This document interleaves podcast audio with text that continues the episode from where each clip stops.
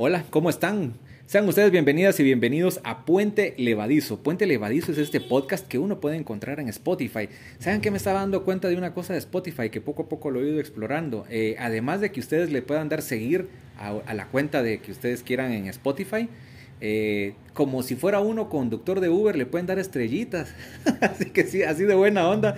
Si le quieren dar una estrellita allí a Puente Levadizo, se las pueden dar. Le dan hasta cinco. Así que si me da tres o dos, pues yo creo que tampoco es que me diga, ah, fulano de tal le dio una. No, usted si no le gusta, dele ahí una. Eh, pues porque también puede decir, oiga, Juan Carlos, hoy no me gustó y ¿saben qué? Pues no lo escuché. Eh, los, tengo unos amigos, le, cuento aquí a nuestro entrevistado antes de presentarlo, que me decían ellos en una ocasión, mirá, a partir del minuto tal se ha caído un, tanto la, la, audiencia. Y decía, ah, caray, no me fijaba en esa parte de la gráfica, ¿en qué minuto me dejan de escuchar ustedes? No lo sé. Yo les doy la bienvenida aquí a esta nueva temporada, estamos iniciando nueva temporada. En el episodio pasado estábamos en el episodio número 50 de la tercera temporada y hoy con bombos y platillos estamos iniciando la temporada número 4. Los Simpson llevan 38 temporadas. Grey's Anatomy hizo 19 temporadas. Y entonces Juan Carlos va por la cuarta. Entonces yo no tengo ninguna pena alguna. 50 episodios, 50 episodios, así como lo escucha usted, que le pueden parecer exagerados, fueron los de la tercera temporada. Y esta cuarta la estamos iniciando, pusimos el cero el contador. Y es el episodio 1 de la cuarta temporada. Iniciando, iniciando con buenas vibras, con una gran historia. Y esta la van a escuchar ustedes en voz de nuestro entrevistado. Es un gusto, mi estimado que si yo le digo a partir del apodo, todo el mundo va a saber quién es, pero entonces le voy a decir Alex Cruz, bienvenido. Gracias Juan Carlos, eh, para mí es el gusto, eh, meses de estar con esta que venía, no venía, pero usted sabe cómo es el, el oficio de uno y le había cancelado, disculpe, le pido las disculpas por, por no poder venir antes, pero era por trabajo, no es porque no quisiera estar aquí con usted. Los más íntimos de él y conocedores de todo esto ya lo reconocieron por la voz. Yo he dicho Alex Cruz, bueno, y entonces, ¿cuál es ese apodo por el cual medio mundo lo debería de conocer en el ámbito del periodismo, mi estimado? Caña. Ah, bueno, Caña, estamos con el famoso Caña. Con él, eh, una de las ocasiones que yo venía para la casa aquí en este barrio de Jocotenango, en la zona 2, me lo encontré, él haciendo ahí la sombra en la cobertura del Tribunal Supremo Electoral, y allí surgió la idea, y efectivamente, eh, pues no se crean de que es tan fácil pedirle a un periodista, a alguien que está cubriendo los eventos a nivel nacional e internacional, eh, pues haciéndolo con la cámara, decir, ah, ¿sabe qué? Tengo un, un tiempecito con usted la voluntad, en serio, yo sé que le sobraba, pero no se podía. Eh, si no es eh, lo, propio de su medio, le va a salir algo internacional. Hoy hablábamos cuando veníamos hacia acá y fueron cuatro meses de trabajo ininterrumpidos. Eh, todo esto que dio la previa de las elecciones. Entonces, yo soy el que estoy sumamente agradecido por el tiempo porque no es nada más y en cuestión de horas, es que hay una conferencia ya, así que hay que ir hacia adentro. Hablaba con, con Caña. Eh, y hacíamos números. Estamos en 2023 y yo por allí, eh, él tendrá tal vez algún leve recuerdo de, de, haber, de habernos conocido, más no interactuado mucho, hace 20 años. ¿Qué era de Alex Cruz hace 20 años? Y, y, y tal vez si no hace 20, vamos a tener que ser 21 o 22. ¿Cómo es que incursiona en el medio del periodismo? Bueno, Juan Carlos, creo que para nadie es secreto de los que nos, me conocen por años. O sea, yo empecé desde abajo, empecé manejando una móvil de, del periódico. Así llegué yo en el 2001. Eh, a hacer unas vacaciones. Eh, termino las vacaciones y a los días me llaman, mire, ahí está la plaza, se quiere quedar fijo. Bueno, le entramos. Eh, y era chute, como los periodistas, chute. Llevaba la primera, la primera pensión, usted chute, sí, yo, no, pasa adelante. Era chute. Entonces me va, más que todo andaba con los compañeros fotógrafos. Y me bajaba a ver todo y estaba viendo siempre al tanto que hacían ellos. Cuando llegaba a la, reacción, me ponía a ver las fotos del con el que andaba y, y, me, y, así fue como me empezó a gustar la fotografía. Y gracias a Dios se dio la oportunidad más adelante también de, de poder hacer fotos. A manera de anécdota, eh, tal vez es para no afectar a nadie, ¿y qué pasó con las vacaciones? Pues cuando a mí me llamaron que cubría al señor de las vacaciones y después como que ya no les gustaba el trabajo de él eh, habían muchas quejas y a los ocho días me vuelven a llamar que, que le habían dicho al señor que gracias, que si podía yo llegar a, a trabajar ya fijo. ¿Tuvo algo que ver? Eh, pues asumo que sí, que alguien de los compañeros, porque es que hace 20 años el medio no era tan sonriente ni tan buena onda como ahora. Eh, pero alguien dijo, bien hombre, eso es buena onda, eso es pilas. ¿Qué, ¿Qué, le vieron los compañeros para decir, ah, tráiganse a caña, que se quede, hombre? Pues, usted sabe que eh, uno trata de llevarse bien con todas las personas. Tampoco es monedita de oro para que le bien a todos. Pero si le cae de, de 10 a 8 bien, desde por satisfecho. lo, demás ya es ganancia. Entonces, no, y si les gustaba a los compañeros salir conmigo, que me decían, conoces vos, conoces mucho la ciudad, que no sé qué. O sea, no te, no te perdés, no te haces chibolas. Y, y creo que parte de eso fue que les gustó, que conocía mucho la ciudad y el interior. ¿A cuenta de qué tenía todo ese conocimiento de calle y de lugares? Eh, traje mucho de vendedor, de vendedor rutero. Rutero. Ah, no jodas. Entonces conocí mucho la ciudad. Sí, pues ahí se los llevaba medio. Es que lo que ocurre para esa es una época de oro, si alguien le quisiera decir ya. Fíjense ustedes que los medios, sin importar si era prensa, radio o televisión, había una inversión eh, que, que, implicaba tener eh, unidades móviles, eh, vehículos, algunos identificados, algunos otros no. Ustedes parecían más investigadores que otra cosa. y, y, entonces se requería de la habilidad de, de alguien al volante. Y entonces, a veces, eh, yo no sé si a usted le pasó, pero ocurría en algunas ocasiones, mi estimado, que el periodista, el reportero y el fotógrafo, las, eh, las meras, meras garzas eh, envueltas en huevo, las divinas garzas envueltas en huevo, y lo que menos daban era un gracias, ¿verdad? O sea, como creían que era de cajón que alguien los tenía que llevar y traer. Y yo en la radio sí llegué a entender, en la época de don René, de don Augusto, de que sin esos señores uno, uno no llegaba. O sea, era tan fácil de que, de que, de que le salí, servía el gran gallo de reportero si no tenía un gallo de piloto. Sí, acuérdate que tocaba buscar a veces extravíos para llegar rápido. Y la competencia que era antes. Una competencia sana de quiero llegar antes que tal medio, que tal medio, porque yo quiero estar antes. En el caso suyo, quería estar antes que las radios, que las otras radios. En el caso de nosotros, igual que los otros medios escritos, a estar, purate, que no sé qué. Que... Entonces uno se las ingenió ahí para llegar antes, buscar extravíos. Y creo que eso le gustaba a los compañeros, que, que, uno se, se les espantaba también ahí manejando y todo, para llegar a los lugares.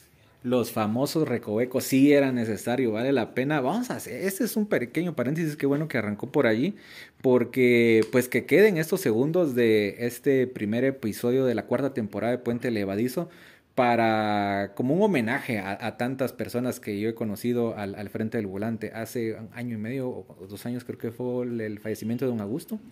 Eh, de los últimos que con los que estuve él, eh, don Edgar Ramírez, vaya él la, eh, el gran saludo.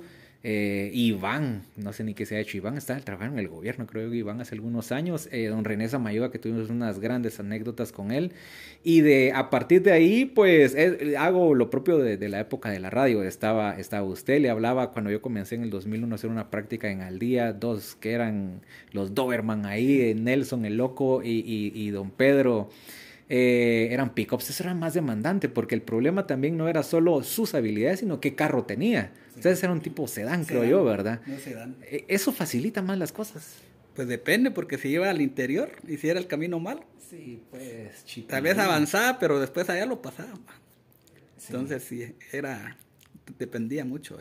O, acuerda que también nuestras carreteras no es que sean una belleza. Y después de 20 años siguen igual de malas. ¿Alguna experiencia, pues, de esas eh, feas de algún compañero que se le haya querido llevárselo de, de, humillar a uno porque lo ven el volante y piensan que a uno no le da el alcance para más? Sí, hay varias, pero, o sea, yo lo dejo atrás, ¿verdad? incluso una vez un compañero, o sea, a mí me estaban, porque me llamaron porque él no contestaba. Entonces solo me dijeron, mira, decirle a fulano de tal que, tal, que haga tal, tal cosa. Pero yo solo estaba pasando el mensaje y me había hecho la, la editora. le dije, mira, dicen que hagas tal caso. Entonces él pensó que le están dando orden. ¿Y vos quién sos para darme una orden? Y vos sos un tal por cual no. Entonces mira, a mí solo me llamaron que te dan mensaje. Si querías hacerlo, si no, no. Yo solo cumplí con darte el mensaje. Después ya se disculpó y todo, pero en ese momento sí. ¿Cuál es que estoy hablando de cuántos años? Pues sí, me sentí algo molesto, pero después ya todos lo agarramos de chiste. Entonces ya todos me bromeaban. Si vos sos un tal por tal pelagatos que no sé qué. Ahí con los compañeros, vos. Sí, sí, sí. Simple gato, me decían. Pero después ya fue chiste, pues fue broma. Pero en el momento sí me enojó. Yo creo que es parte de... Es una pena, ¿verdad? Eh, no, no es una justificación, pero hay algo en la idiosincrasia aquí de, del, del, país que, que, que, a ver, está desde... El, yo lo digo en, en el en el plan de lo del trabajo de una oficina gubernamental. Si es leak, todo mundo pasa adelante leak. Y, pero si no es leak, es más, uno, algunos ni saben qué es leak, que no es, y entonces lo tratan así de manera despectiva. Cuando se llegan a enterar que uno es, le hacen a uno, ah, ahora saben que agradezcan que yo no los puedo echar. Nada, no, no, porque no se trata de vengarse de nadie, sino que, que no es nuevo, es, no es nuevo esa manera que a veces la gente, pues yo creo que es parte de no ubicarse ellos mismos y no aprecian y respetan el trabajo de los demás. Así que que, que quede esto como un, un, un, agradecimiento eterno a tantas personas. Eh, que, que, estuvieron en, nuestra época, el Rush, eh, todavía está Rush, o sea, todavía está Rush. El último los moicanos, digo yo. la madre. Solo él quedó de esa camada como de 12 pilotos de nuestro diario. Y era lo que estábamos hablando hace un rato, ¿va? que cómo han sido los, los medios han venido reduciendo de personal y todo, ¿va? la crisis que, que llevó esto a los medios, va. Otros sí. desaparecieron. Sí, yo tuve, sí, en la época hablando, queriendo volver a, decirle de oro esa, en, la parte de la prensa, eh, Ah, Machá sigue ahí haciendo, hasta lo sacaron en vivo una vez. Era, yo reconocí esa espalda esa, y esa oreja, dije yo entre mí. Eh, Luis Machá siempre ha estado muy, muy a la altura, eh, también a veces reportando, es muy altruista del ciclismo. Cuando he tenido alguna transmisión de ciclismo y se ha reportado.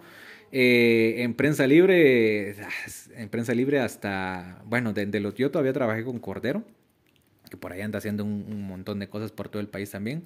Eh, Manuel era de Zacapa, creo yo, un alto. Y, y, pues bueno, es una pena no tener el nombre completo de, de, todos, pero que quede esto como para decirles gracias. Alex Cruz, eh, internacionalmente conocido como Caña, ¿de qué cuenta? En, no sé, un compañero que después de cáncer, fotógrafo, Rolando González, sí lo ubicó. Uh -huh. Andamos de, una, en una cobertura y eh, andamos en un viaje y todo, y yo me puse pálido usted por, por como que se me había bajado la presión. Entonces usted todo pálido está, todo pura caña, todo amarillo, que no se queda. Y de ahí con caña. Ah, la, no puede ser, pero así de, de una cosa del aire. Sí. ¿Y usted qué, qué, tiene? Que no sé qué, todo pálido está, que no sé qué. A ver, se me la... Yo no sirvo para tomar, para tomar café, de Juan Carlos, creo que eso fue. Yo tomo café y me da un bajón feo. Entonces me da como náusea y me pongo así. Entonces después vi que era el café. Ni Entonces, con piquete. No. Mejor le quitamos el café. Solo, solo piquete. Ah, bueno. Entonces de ahí me quedó el caña, después caña, caña y ya, hasta la fecha, caña. Sí, yo lo conocí como caña. O sea, eh, y, y, uno, pues, yo sí, para, le voy a contar una, una, una, confidencia. Uno, yo ya llegué al periodismo no tan patojo. Eh, y digo no tan patojo porque sí conocí muchos ejerciendo periodismo que llegaban ahí de 19, 20 años. Yo ya tenía mis 24, 25 cuando ya salí al, eh, a 2003 sí, para ella tendría que haber tenido yo entre 24 y 25. Entonces era una mezcla entre que no me, no me iba a agarrar de tan patojo y también tenía que saberme comportar y respetar. Entonces eh, para mí era difícil tratar a alguien por un apodo. Pero es que si solo el apodo me sabía, va, y yo, ¿qué onda? Y si no era caña, va, el internacional chito, va, todos chitos, chitos, y todos somos chitos, y entonces tú, va, es, es, ese también en algún momento Sí, era, era chito, el chito. Ese Sí, era el chito todos, era todos. era, o era suyo también. Eh, con Eddie Castillo, Chito, Ah, Chito, Chito. sí, pues. Todos era Chito, todos era Chito. Sí, pues, todos Entonces, eran pero Caña, y muchos creen que Caña era mi apellido, ¿va? Entonces, pensé que era su apellido Caña. No, así me dicen. Ah. No me diga que alguien alguna vez en un crédito de algo impreso se mandó con un cañazo. Hay una hay una exposición que se hace en El Salvador, es foto. Y yo siempre participo. y una vez salen a- en el crédito, foto Alex Caña. No, hombre, que no jodan. Y ellos hacen un libro impreso y todo. Y Ajá. dijo, la puchi, famoso el Alex Caña, va muchas que no sé qué. pero eran unas colegas de El Salvador. Y, pero ellos, uno manda sus datos bien Alex Ajá. Cruz y todo. Pero como también ellos Caña, ellos siempre nos invitan a talleres, todo cada año El Salvador y todo. Son muy buenos estos amigos, ayudan mucho a los al periodista guatemalteco. Un saludo, por cierto, para ellos que seguro van a escuchar esto. Ojalá. y Los lo amigos de. Esfoto del Salvador eh, siempre hacen estas estos de fotografía, ¿va? De toda Centroamérica. Entonces siempre manda uno su, sus fotitas ahí para participar. Solo les encargamos que ya no vuelvan a poner el cañazo, le vamos a, denominar a eso. Eh, pues bueno, estamos hablando de, de, 2000, más o menos de 2003 que, que vengo con el, con el encuentro. ¿Saben qué? Sí me recuerdo de usted, aunque no haya sido una una convivencia muy grande, porque primero no daba tiempo, ¿verdad? O sea, si coincidíamos tal vez un fin de semana o algo así de perdida entre, en, en, los bomberos, porque cuando yo comencé en la radio, que fueron solo prácticas, eh, no podía, a ver, mire, le voy a contar así rapidísimo. Primero me dijeron, sí, venga a hacer la radio. De ahí de todos los días, no cubría todavía nota roja. De ahí una semana me dejaron y me dijeron, mire, usted ya no se va a ir. ¿Y por qué? Porque ya, ya no quiere, ya los reporteros ya no quieren y, y usted es carga y entonces comencé iba a rogar, miren, casi que a hacer romería de rodillitas y va, ¿sabe qué? Está bien, yo acepto no ir entre semana, pero yo tengo que hacer mis horas, es mi práctica de la universidad. Yo le lleno las horas con lo que sea todos los sábados, todos los domingos y todos los asuetos y todos los feriados y todo lo que quiere, así con que regañadientes, va, está bueno pues, pero no voy a estar molestando a los reporteros. Va, está bueno. Bueno, dije, bueno, mi trinchera como no había sido tan buena adentro, pues encontré una, una buena acogida afuera y de usted rescato, como algunos otros, eh, el trato eh, respetuoso. Uno no le pide nada más. Cuando uno llega de nuevo a un lugar, lo menos que pide es respeto. Y no es que no le quieran clavar un apodo o que no le quieran decir algo a uno, sino que el, respeto básico. El respeto incluso de que si, si, si, ustedes logran tener el ojo de decir, va, este se le va a ir la nota, le llegan y le dicen a uno, mira, ya viste a aquel, mira, ya entrevistaste a aquel. O sea, eso es respetar a alguien. No tienen la obligación de ayudar a nadie pero lo hicieron. Y yo le aseguro que usted le echó el ojo y le echó la mano a un montón de mara de radio, porque uno en radio, en aquella época esa era la escala. Si uno estaba de radio, estaba en la parte más baja de la reportería en la calle, ¿verdad? Después de pronto televisión y los gallos eran de prensa escrita. Si usted está escuchando esto en 2023, antes no existía la cobertura en redes sociales. No, no y no. Así que esa es una realidad de nuestra época. Eh, cómo saber, cómo tratar a la gente y no sé si tiene alguna idea de, de esa época de, de cómo me miraba yo de nuevo. o sea, eh, siempre se trata de ayudar al, creo que eh, el gremio es bien unido y se trata de, ayudar a, como dicen, a los nuevos, va. A veces sí les hacen bromas y todo, pero, o sea, no me imagino se le hicieron, pero sí, yo trataba siempre de apoyar, va. O sea, mire que el señor habló, él da declaraciones, cuando ya llegan a veces tarde o algo, va. Por si le sirve, es familiar o algo. Que al final cada quien tiene su estilo y va a sacar la noticia a su estilo, pues no es que todos lo fueran a sacar igual. Usted está diciendo algo muy sabio y que me lo dijo algo, se lo cuento, me lo dijo alguien que ha entrado en, en, en, un, ya era el comisario Lara, Julito Lara, me dijo lo mismísimo que usted en aquella época y yo le tengo mucho respeto y ha tenido un gran recorrido y él me dijo, mire hermano, aquí todos vamos a recoger los mismos datos, aquí la habilidad está de cómo lo presente cada quien. Sí, es como póngale en el, en el ámbito ese de la reacción y todo, de, la radio que da sus... Es como con la fotografía, póngale de... Hoy le ponía ese ejemplo ahorita que lo de Bernardo, habían más de 200 periodistas, fotógrafos y todo, pero todos tenemos una foto diferente, un ojo diferente. Entonces, por muy que esté usted aquí a la par mía, pero usted va a ver su ángulo diferente al mío, pienso yo. Igual pasa con, con lo de la nota, pues. Entonces, ¿por qué decir, ah, no le voy a dar el dato a aquel que no sé qué? Que al final al final somos solo somos obreros de, de los medios, pues. Sí, los medios que han cambiado y que siempre le, hacen la reflexión a uno de que, pues bueno, uno ama la profesión, pero no necesariamente amar un medio, ni amar una persona, ni amar algo que represente eh, la línea dura de, de, una empresa, porque es una empresa y toda vez una empresa y uno no sea el dueño de la empresa, pues uno es un número. Así funciona esto. Antes de conocer un poco más de la evolución, anécdota al frente del volante. ¿Qué, ¿Cuál es esa que la que usted dice, esta es, porque esta es la que nunca me puede faltar para contarla? ¿Qué sé yo? Pues, no sé, bueno, no sé, no voy a adelantarme con nada. ¿Alguna anécdota de esas cabronadas que le pasan a uno en coberturas, obviamente? Eh, andábamos en la finca Nueva Linda, no sé si se acuerda, de Reu.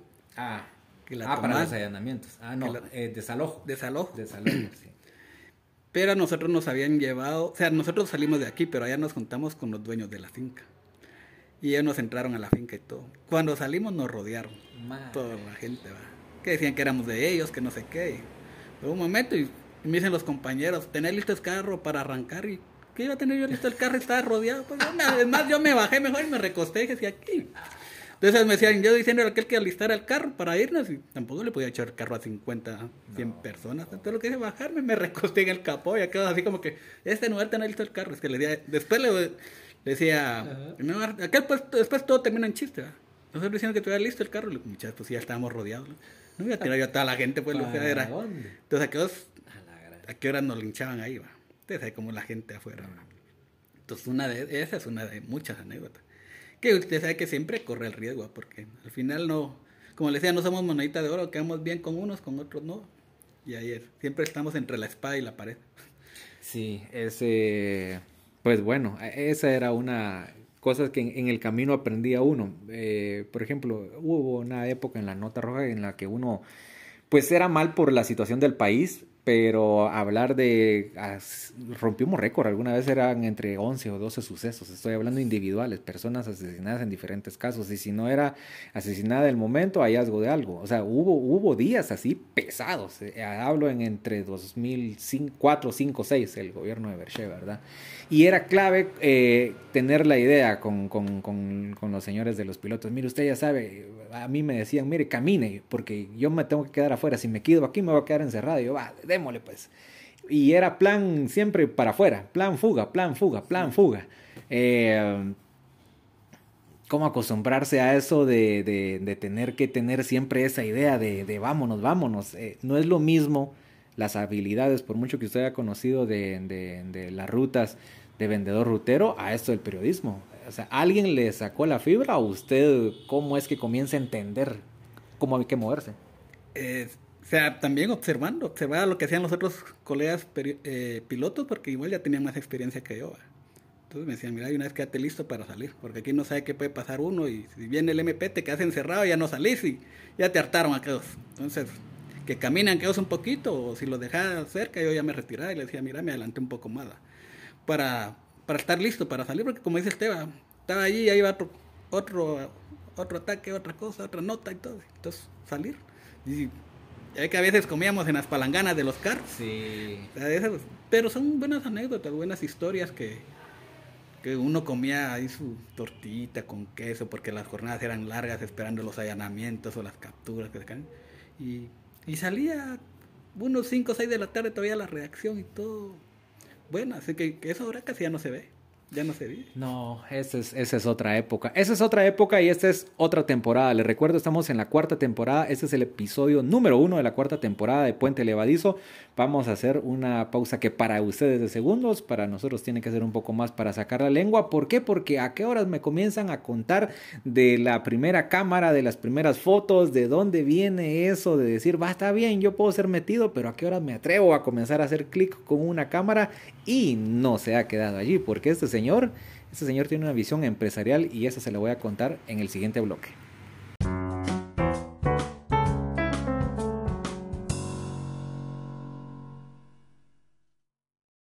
Continuamos, continuamos, continuamos en Puente Levadizo. Recuerde usted, estamos celebrando, estamos contentos, felices, porque es la cuarta temporada. Vaya usted y cuéntele a medio mundo que esta es la cuarta temporada, que es el episodio número uno, que sí, vamos a llegar a derrotar esas 38 temporadas de Los Simpsons. Estaba buscando ese dato y dije, qué exageración, hombre, es que estos no tienen ni mandarina también, pero bueno, no sé hasta cuándo vaya a llegar Puente Levadizo, pero tengan ustedes la certeza que esto que es grabado en Podcaster, que es la aplicación que ustedes pueden descargar de la manera más sencilla como si quisieran descargar una aplicación para hacer memes, pues bueno, ahí escriben ustedes Podcasters y Podcasters es una herramienta muy intuitiva para poder eh, grabar. Eh, ahí mismo lo pueden hacer, le colocan ahí las musiquitas y eso de manera gratuita se lo difunde a usted en Spotify y usted prácticamente ¡pum! ya tiene por arte de magia, gracias a Podcasters, su canal en Spotify. Ya a partir de ahí usted lo puede distribuir en historias de Instagram, en Twitter, en Facebook y, si tiene algún otro podcast, eh, no necesariamente Podcasters,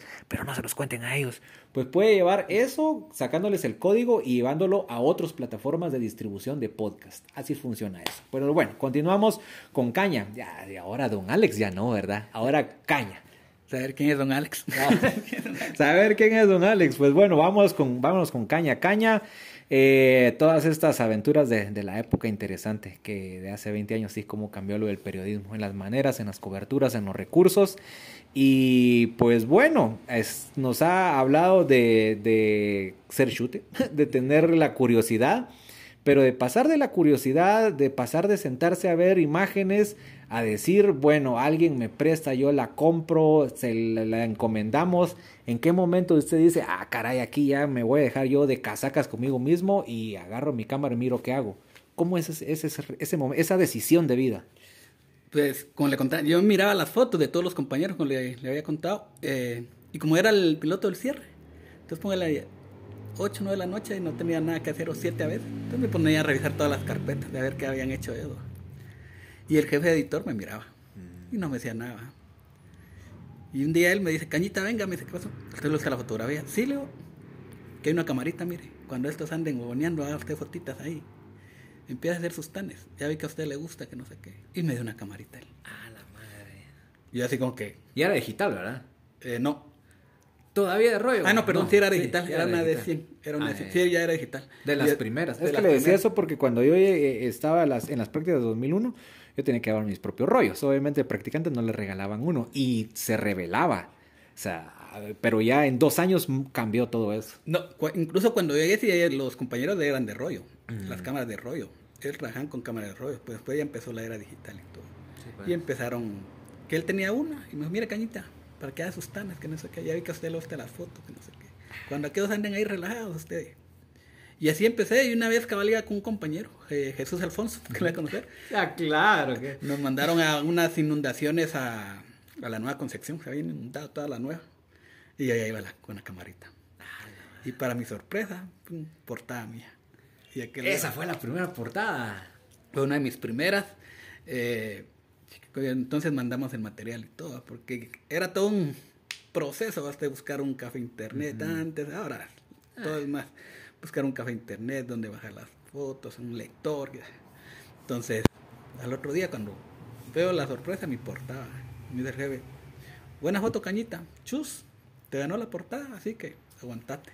Y eso es lo que tenía Moisés Castillo, yo le agradezco a él, porque él siempre, él siempre miraba la mejor foto. Él siempre, él no le importaba quién la tomaba. Entonces decía, la foto es de caña, el crédito de él. Y así empecé, me miraba las vueltas ciclísticas, yo de piloto y todo, y hacía mis tanes también. De repente, una portadona también ahí en la vuelta de las otras, ah, una silueta de un, del ciclista líder ahí en la en el monumento a la marimba, referencia de Shela, esa foto también la tengo bien, bien guardada en mi mente, como que fue ayer. Y Prensa Libre mandé hasta cuatro fotógrafos más los corresponsales, les pegaron una jaboneada, ya sabes cómo era antes, las jaboneadas que les dan. Y entonces cuando me dicen, Cañita, qué fotona, portada, les dimos a Prensa Libre por todo. Y así como empezaban mis planes. Porque mi, qué reflejo era el líder, en ese, el que iba en el líder pasando al fondo del monumento a la marimba sí, me dicen, no, usted tiene talento, tiene madera. Y ahí empezamos. Luego me empecé, me puse a estudiar en la universidad. Dije, bueno, voy a estudiar. Y él me dice, mire, caña, usted está estudiando. Ya no quiero que maneje. Aquí hay una plaza. Caray. Aquí hay una plaza. Te lo mire, pero yo ganaba más de piloto. Porque sea, ganaba mucho más. Y entonces era así como que, ah, a la amor yo le agradezco, pero mire, yo ya tengo mi presupuesto y yo gano más de piloto. Ese es su negocio, me dijo. Voy a hablar con Juan Luis y usted busque quien le maneje y usted dedique a hacer fotos, ya descansa, ya no trabaja mucho, ya descansa un fin de semana. Porque, ¿para qué voy a contratar a alguien? Mejor alguien de la casa que sabe el oficio y todo. Y así fue como se me dio la oportunidad.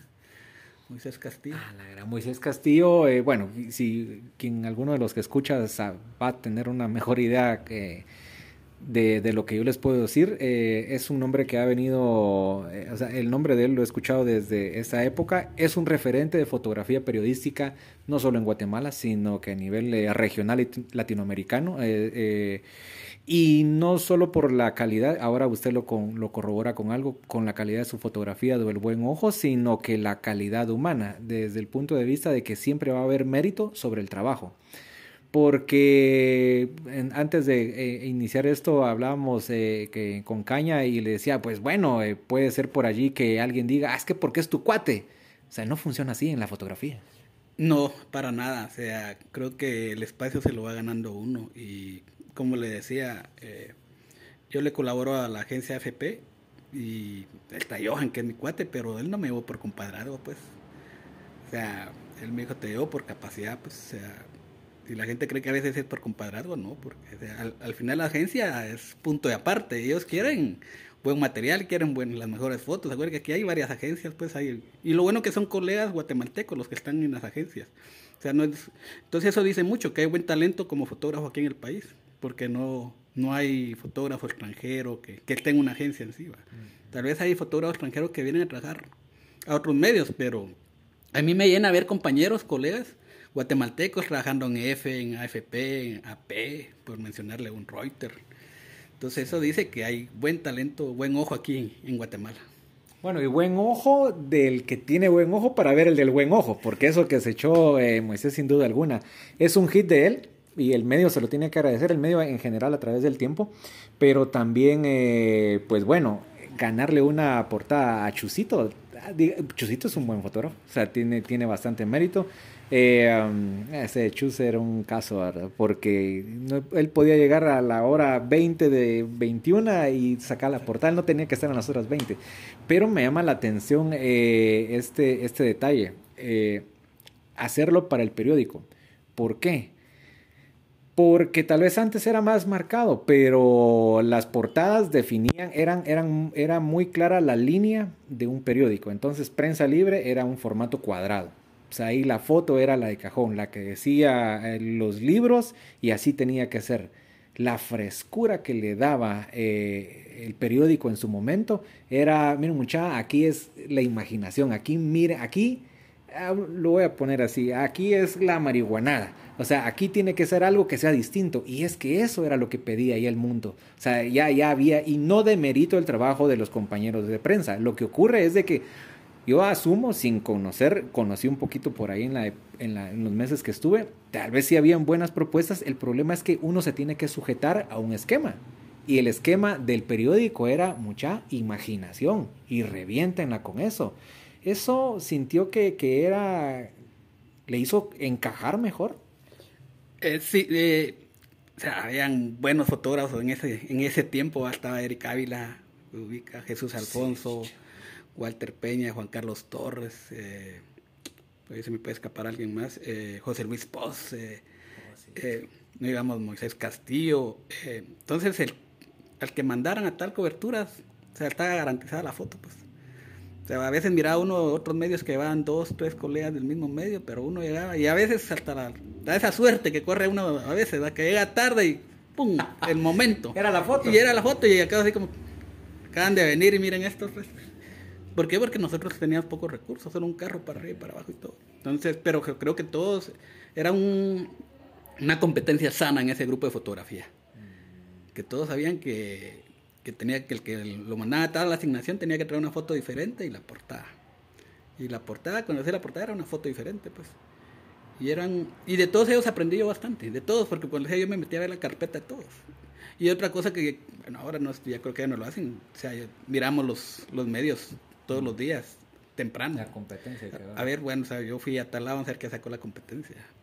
Y era así de revisar, ah, sí, me, me, ganó la foto, estaba mejor la foto de él, ah, no le gané. Y era una satisfacción propia, pero, o sea, eso se da mucho antes y creo que era, era alegre, llegábamos temprano a la reacción, nosotros los fotógrafos eran los primeros que llegábamos, bromeábamos antes del desayuno, de salir, el café y todo como siempre, ¿va? Después, bueno, muchas veces decían, bueno, la bendición porque no hay nada, hay que, a ver qué les cae. a ver qué les cae. Y salía uno, venía con dos propuestas, tres de portada, de foto. Entonces, buena experiencia, bonitas anécdotas. Y escuela, una gran escuela, el Perico fue una gran escuela para muchos fotógrafos. Luis Soto, se me queda también Luis Soto. Cierto. Johan, o sea, ahí han pasado muchos fotógrafos y muy buenos. Es, eh, sí, e, es, la, es una escuela de, vida, incluso para, para, muchos reporteros. Han pasado por ahí, ahora hacen cualquier otra cosa y, comenzaron haciendo sus tanes eh, escribiendo y lo de la fotografía, que es su ámbito, pues sin duda alguna, el periódico tenía esa gracia en su momento. Voy a hacer un paréntesis o solo como para complementar. Se fueron a la nueva, eh, transmitir era una situación complicada, solo para recordar ese momento. Es que es su primera portada, o sea, no es cualquier cosa esa foto, es su primera portada. Hasta el día siguiente es que sabe que iba a ser portada o, cómo fue eso de las horas y después ya cuando usted la vio ahí, ¿Con quién compartió esa satisfacción? Alguien íntimo que usted dijo que no fuera del trabajo. Eh, con mi familia, con mi familia, o sea, dos, fue sorpresa, la verdad que hoy no me quiso decir y al otro día que la vi, chulo, así como, un chica busca, no sé qué. Entonces, me llevo el periódico para la casa y le enseño a mis hijos y mi, esposa, mira, mi portada, mi foto de portada, y así como que, pues, ¿qué onda? Va? Entonces, era una satisfacción. Hasta la fecha ahí la tengo guardada. Ahí tengo guardada. Yo me tomé la tarea de, de empastar todas mis portadas. Entonces tengo todas las portadas que tengo empastadas. Te digo, algún día voy a agarrar mis nietos, miren lo que yo hice. Parte de la historia de lo que hice. O sea, pienso hacerlo. Entonces ahí tengo mis portaditas. Todas ahí bien, bien guardaditas. Que es parte del trabajo de uno, el archivo de uno, las anécdotas, porque usted las mira y se acuerda. Ah, aquí, este día, ese día, este día. Entonces me he tomado esa tarea de, de tener eso guardado. No sé si otros colegas lo harán, pero yo sí me tomé esa tarea, de guardar mis portadas, todas las fotos, todo el periódico. La gran es casi una hemeroteca de, de, de bueno, de, de, puros logros. Una meritoteca. Otro detalle, una cosa es, eh, pues, digamos que las, sus primeras incursiones, esto es que la práctica va a ser al maestro y seguramente, como usted lo dice, además de ver las carpetas, de ver cómo lo hacía la competencia, de cruzar información, cambiaba la tecnología, hubo que migrar a, un montón de otros dispositivos, eh, aplicaciones, eh, cómo procesar, que la compu, que el Photoshop, que, o sea, no se crean que hacer una foto es solo venir el clic y ya vine. No, o sea, esa cosa no es pero en qué momento se da el salto y, comienzan las fotografías de caña a irse al extranjero. Él cuando se refiere a las agencias son, eh, son agencias internacionales. En Guatemala, en diferentes partes del mundo hay representaciones, ya sea con fotógrafos o con periodistas, reporteros eh, que van a enviar sus materiales a las agencias. Las agencias lo que hacen es distribuirlo a nivel internacional y hay medios de comunicación eh, que pagan por esos servicios y, ya sea que sea a nivel nacional o a nivel internacional, pues alguien dice, hey, esa foto de FP me gusta y alguna de esas va a ir, eh, pues FP dijimos que no, no lleva el nombre, pero, pero van a llevar eh, A en E y las de F. AFP. AFP. Pero esos son, esos no salen con Alex. Eh, salen con Orlando Estrada. Eso es, eso es, para otro podcast. Pero el detalle es que, que, ahí está su foto y entonces esas le dan la vuelta al mundo y aquí hay, hay varias agencias internacionales. Eh, ¿En qué momento se saltó a la agencia? Y si, y si se recuerda cuál fue esa primera foto que jalaron suya para una agencia. Eh, ya estaba Johan en, en, la agencia, él es el, el, titular de la agencia de AFP. Y me habla, me dijo, mira, voy a necesitar un stringer. Eh, no sé si me querés echar la mano. Yo así como que, seguro, pensé que estaba broma. No, sí. ¿Qué es un stringer para que nos entiendan? póngale si cuando hay mucho chance y todo, entonces lo llaman a uno para apoyar. Mm. Eh, para apoyar el, como el suplente, digamos. Mm, él es el titular, yo soy el suplente. O él se va de vacaciones o se va de un viaje, yo me quedo de, al mando de la cobertura. ¿va? Entonces, es, así le llaman al stringer. ¿va? Entonces, mira, quiero que me eche la mano y yo estar en agencia titular y Recuerda que a veces no se abasto uno y pues, no, ya hablamos. Y, también le hablé a Moy. Pues lo que el, medio es bien, los compañeros son así bien comunicativos y le dijo, mira Moy, como Moy tiene más experiencia que todos nosotros, ¿quién me puede recomendar vos? ¿Quién crees vos? Y Moy también ahí medio le empujó y le dijo, qué bueno. Caña. Entonces, que él se mueve, tiene contactos, ahí está en la jugada siempre. Creo que te va a resolver. Y gracias a Dios se dio tal vez la fecha exacta no la tengo, pero tal vez que sí me ayuda. ¿Se acuerda cuando llevaron a Ríos Montt en camilla a tribunales? madre, tú que has sido como 2008, 2009 por ahí. Por ahí. No, pues sí, Fueron de mis primeras. Que lo, ¿Se acuerda cuando él lo llevaron a una audiencia en camilla, es que estaba malo y que la juez lo mandó a traer? Fue una de mis primeras fotos ahí en, una agencia. ¿Y, qué caso? O sea, esas sí, le daban la vuelta al mundo. y era el general, porque caso del general Montt para agencias toda la vida. Siempre están las agencias dándole cobertura. Y esa fue una de mis primeras eh, fotos publicadas en agencia. Un desafío, se lo pregunto que haciendo, porque aquí no va a ser una línea de tiempo eh, así ordenada, sino que vamos a pegar saltos al tiempo hacia atrás. Un desafío grande para un fotógrafo en los inicios, tal vez en política o en donde sea, es identificar a quién se le toma la foto. Si está en un evento, pues todo está claro. Y si hay un vocativo, más fácil. Pero de pronto hay un lugar donde hay un montón de personalidades y uno ni las conoce. Ahora uno googlea, a mí me ha pasado, o sea, me mandan por el trabajo, mira que va a venir fulano de tal, y yo, ay, ¿quién será este caro? Y lo googleo, ah, está la cara. Entonces ya cuando él viene, lo saludo por su nombre y su apellido, y la persona contenta como si ya lo conociera, pero lo conocí por Google. Antes no existía Google o no tenía la facilidad uno de tenerlo en un teléfono. ¿Alguna anécdota de esas complicaciones de decir, vayan a tomarle la foto o me pasó aquí en la nariz y no lo vi? ¿Pasaba eso antes? Antes, antes, antes. Eh, pues creo que todavía se da, pero creo que por eso es importante ver los medios y ver, hay que ponerle del GPS a todos los personajes políticos sabios y por haber, va. Porque se nos dio incluso con Eric Ávila, yo me acuerdo que Carlan, yo en para el jueves negro, ¿se acuerda? sí. Nos fuimos con Eric Ávila, como se están organizando en todos lados, nos venimos aquí a la Simeón Cañas. Mm, y está aquel diputado apellido Arevalo, ¿se acuerdan? Sí, y sin embargo, nosotros estaba dentro del carro y cuando le digo, gracias Arevalo, y es que él tenía una gorra y una bufanda, y lo ubicamos. Entonces creo que el creo que también se educa el ojo. Y le queda a usted un. Incluso él está con bufanda y gorro y Arevalo, él es, él es, él es. Son de las cosas creo que el, ojo también se educa. Muchas veces la gente también no cree, pero el ojo, el ojo lo tiene que educar. ¿Y cómo lo va a educar? Viendo fotografías, viendo agencias, viendo... Porque a veces usted ve una agencia y dice, ah, esa foto la hicieron en otro país, pero a veces se le da aquí el momento y dice, puede dar la foto aquí. Ahora va un poco más. La exigencia, pues bueno, todo es multimedia y usted ya no le dicen va, solo mande la foto en ocasiones les tienen que pedir un pequeño texto y eso implica también estar leyendo y estar en la jugada. Eh, hay más demanda para un fotógrafo que hace 20 años. Bastante. Bueno, antes solo hacía un piecito de foto, que eso siempre no, allá el pie de foto, muchachos, el pie de foto a todas las fotos. ¿Por qué? Porque tenía que dejar eh, bien quién era la persona que salía ahí, Entonces, mira, no dejaste el pie de foto.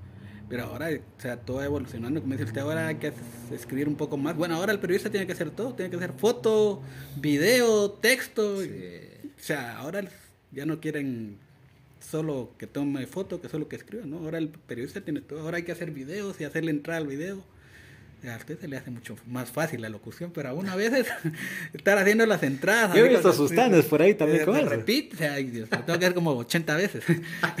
Porque no, como se lo decía la otra vez a alguien, o sea, no es lo nuestro, pero toca, toca hacerlo ahora, pues ya, ya es una necesidad.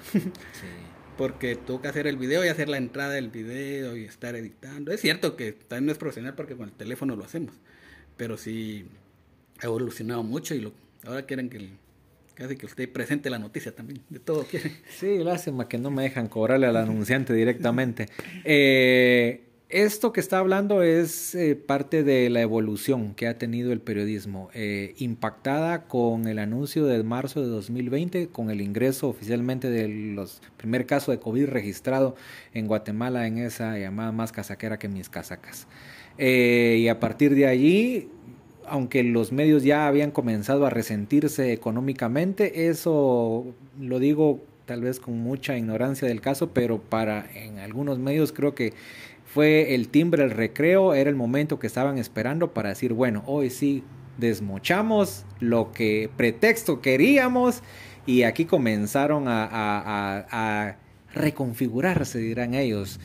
Eh, quienes han, estado en la jugada, eso significó reconfigurarse, quedarse sin trabajo. Que sus familias eh, pasaran momentos complejos porque ¿quién más trae el dinero?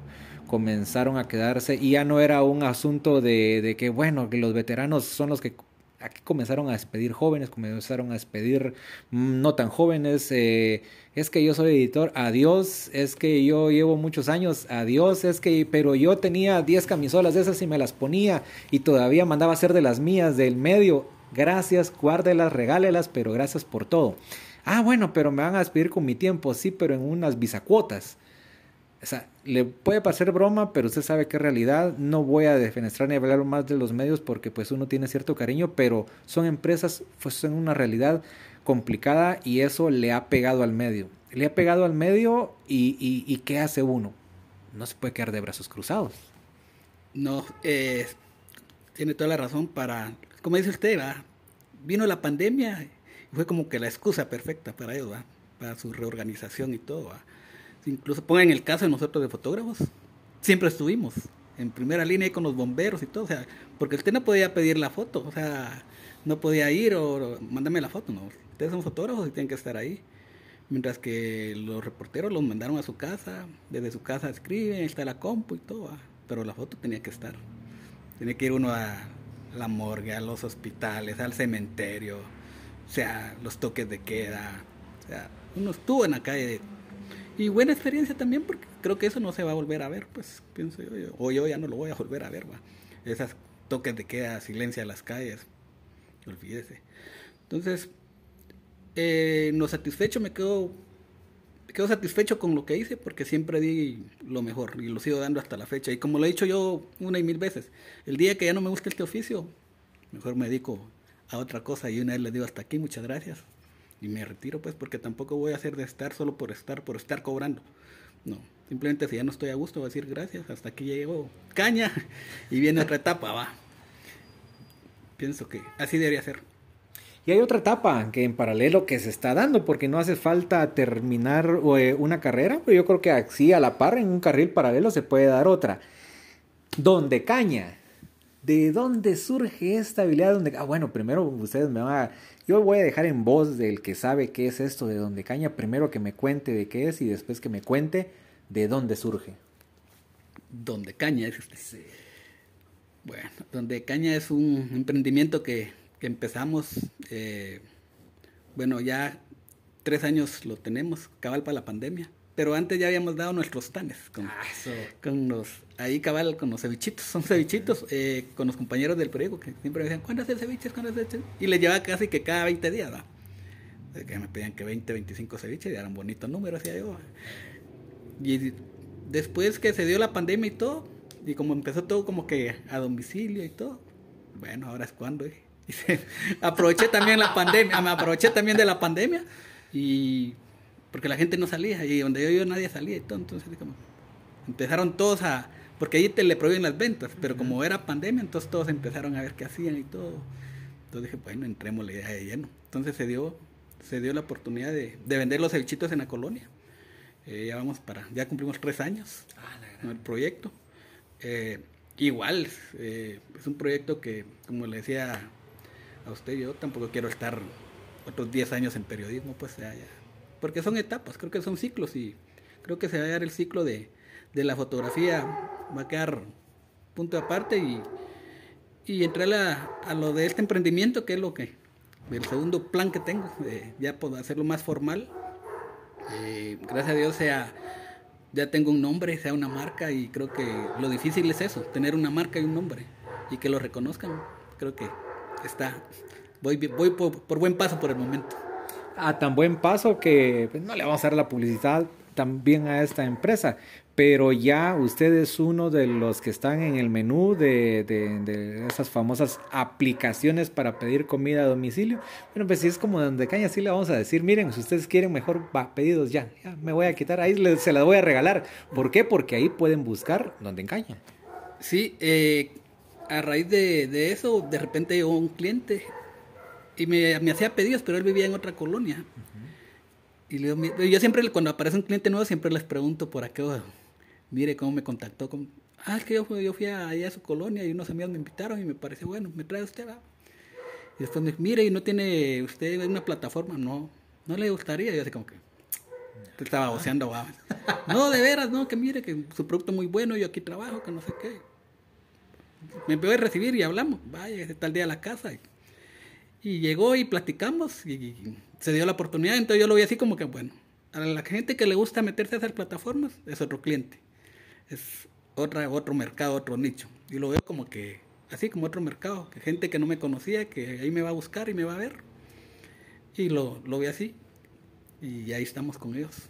Pues bueno, ese es otro salto. Yo creo que cada vez es, es, es un picar piedra. O sea, usted lo ha llevado picando piedra y no soy fan de, de lo del el camarón, la anécdota rápida. Aquí en Puente Levadizo creo que de alguna vez la escuchaba me iba a morir porque no sabía que me muero yo con eso.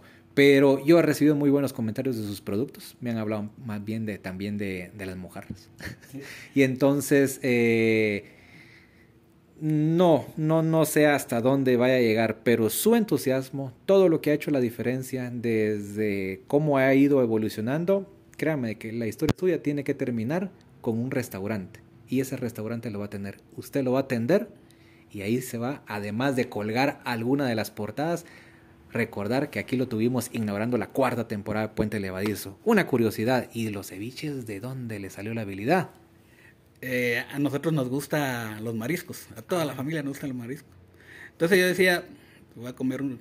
Uno cuando cocina para uno tiene que hacerlo mejor, pues.